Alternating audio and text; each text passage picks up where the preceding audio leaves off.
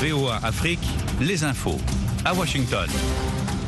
Bonsoir à tous, il est 16h à Bamako, Ouagadougou et en temps universel, 17h à Kinshasa, 11h ici à Washington. Claire Morin-Gibourg avec vous en direct. Bienvenue dans notre bulletin d'information. En République démocratique du Congo, Uhuru Kenyatta, l'ancien président du Kenya, a appelé à une intervention urgente alors que les combats ont repris entre l'armée et les rebelles du M23 la semaine dernière. La RDC accuse le Rwanda de soutenir le M23, ce que le Rwanda dément. Monsieur Kenyatta est en visite en RDC en tant que facilitateur de la communauté d'Afrique de l'Est dans le but d'apaiser les tensions entre les deux pays et de mettre fin au conflit.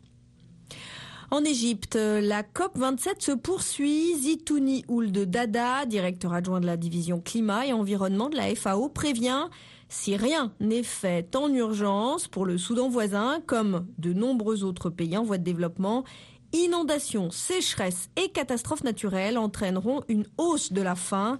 Des mesures draconiennes doivent être prises en urgence, a-t-il affirmé. Au Burkina Faso, le capitaine Ibrahim Traoré a réorganisé hier soir l'armée et a procédé à de nouvelles nominations. Six bataillons d'intervention rapide ont été créés ainsi que de nouvelles régions militaires. Près d'une vingtaine de nouveaux chefs de corps des forces armées ont été nommés. D'autre part, dans le nord du Burkina, la situation humanitaire empire à Djibo et dans de nombreuses ville sous blocus des groupes djihadistes. C'est l'alerte lancée par des ressortissants, des humanitaires et les autorités. La situation est catastrophique à Djibo. La faim est à un tel niveau qu'elle commence à tuer des enfants et des personnes âgées. S'alarme Idrissa Badini, porte-parole d'un groupement d'organisations de la société civile de la province du Soum, dont Djibo est le chef-lieu. Selon le programme alimentaire mondial, près de 3,5 millions de personnes auront besoin d'une aide alimentaire d'urgence dans les mois à venir au Burkina. La Côte d'Ivoire a annoncé le retrait progressif de ses troupes au sein de la mission de paix de l'ONU au Mali d'ici août 2023, une décision qui intervient sur fond de tensions diplomatiques entre Abidjan et Bamako depuis plusieurs mois. Un convoi du programme alimentaire mondial est entré ce mercredi dans la région éthiopienne du Tigré, le premier depuis la signature début novembre d'un accord destiné à mettre fin à deux ans de conflit dans le nord de l'Éthiopie. C'est ce qu'a annoncé l'organisation. Selon le PAM, ce convoi est passé par la région voisine de l'Amhara, un itinéraire qui n'était plus utilisé depuis une offensive rebelle hors du Tigré en juin 2021. En Tunisie, le chef du parti d'opposition AFEC Tounes a annoncé avoir été interdit de voyager sans avoir reçu de notification officielle, ce que son mouvement a dénoncé comme une mesure illégale et une violation des libertés fondamentales.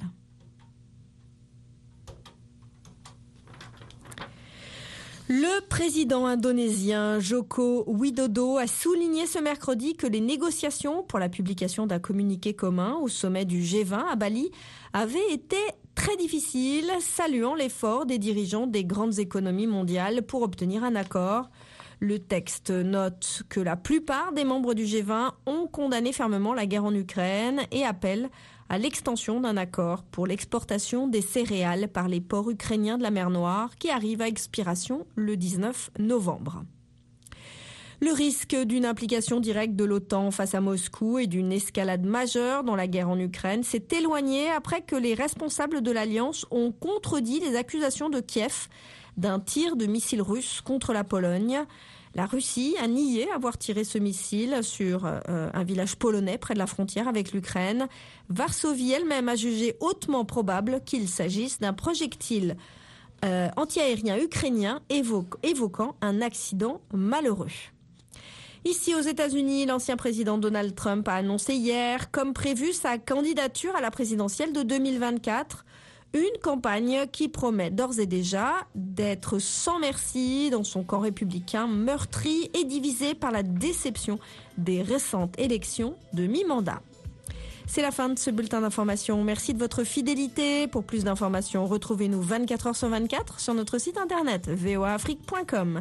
C'était Claire Moragibourg. Je vous retrouve dans une petite heure pour faire un nouveau point sur l'actualité. Soyez au cœur de l'info sur VOA Afrique. La Minute Éco avec Mohamedou Oumfa.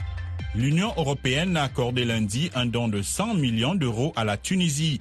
Ces fonds visent à appuyer les efforts de relance économique et à conforter les progrès déjà enregistrés dans la distribution des aides sociales aux citoyens et aux entreprises nécessiteuses, a indiqué dans un communiqué la délégation de l'UE en Tunisie. Selon le communiqué, ce don s'inscrit dans le cadre des réformes agréées par la Tunisie avec le FMI en vue d'un prochain programme. Le président ghanéen Nana Akufo-Addo a annoncé lundi le limogeage du secrétaire d'État aux Finances visé par des accusations de corruption dans un documentaire sur l'exploitation illégale d'or. Peu avant l'annonce, du limogeage, le vice-président ghanéen a indiqué avoir vu l'extrait dans lequel M. Adou Boahen essaie de collecter de l'argent auprès de supposés investisseurs en son nom, ajoutant ne pas être au courant de cette rencontre. L'entreprise de commerce en ligne Amazon prévoit de commencer à licencier 10 000 employés dès cette semaine, a rapporté lundi le New York Times.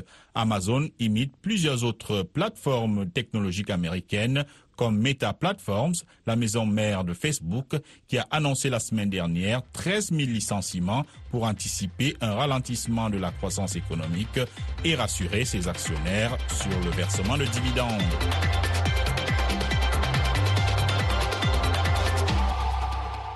Musique et info pour chacun. VOA Afrique.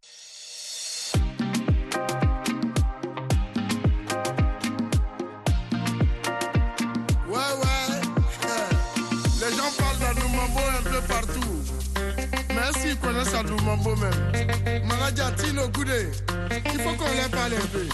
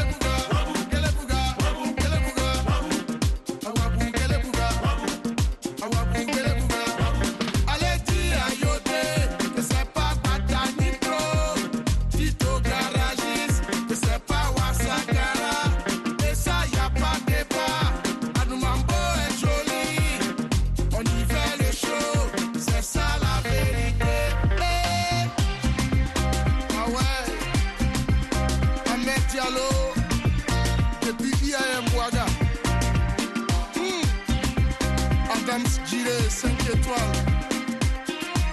Il que tu collas ce monsieur.